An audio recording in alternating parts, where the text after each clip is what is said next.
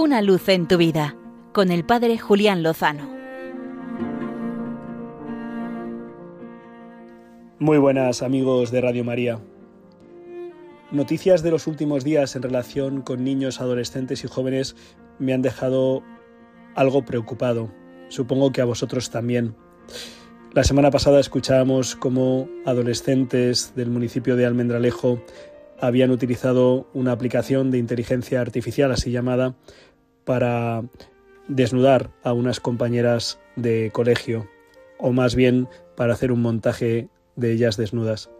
También teníamos noticia de que en otro pueblo, en Ayamonte, había sucedido algo parecido meses atrás.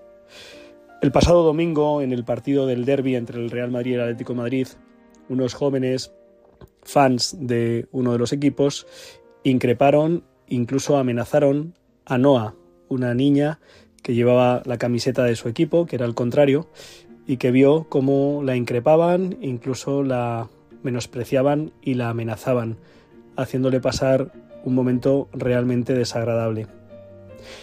Ayer escuchábamos la noticia del Instituto de Jerez de la Frontera, en el que ha habido un apuñalamiento múltiple y que se ha sabido que se ha producido después de que este joven hubiera recibido una broma pesada por parte de sus compañeros.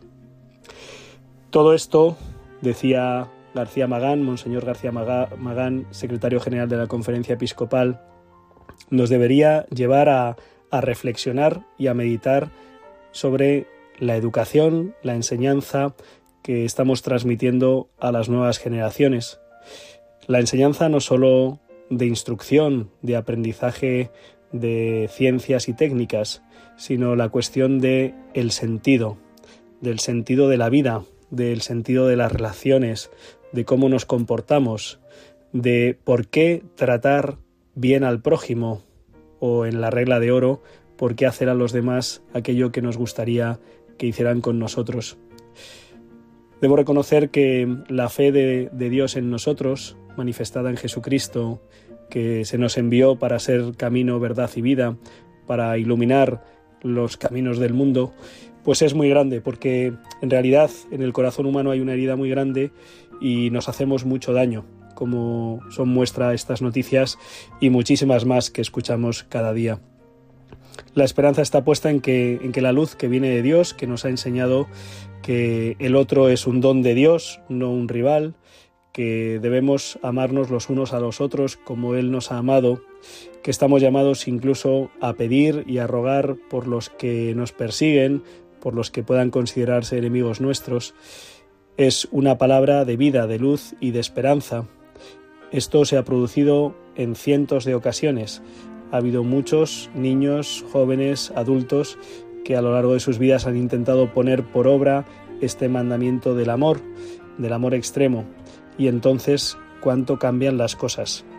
Si nos dedicamos a decirles a nuestros niños, adolescentes y jóvenes que no hay sentido, que comamos y, bebamos que mañana moriremos, que todo se acaba con lo que aquí hay y aquí vivimos, pues seguramente esto les lleve a una cerrazón, a una negatividad, a un pesimismo y a hacer lo que sus impulsos les dicten.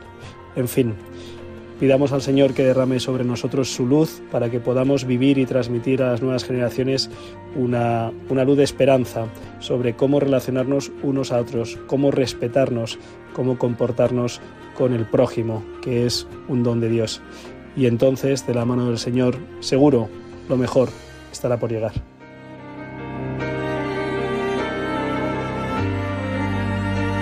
Una luz en tu vida, con el Padre Julián Lozano.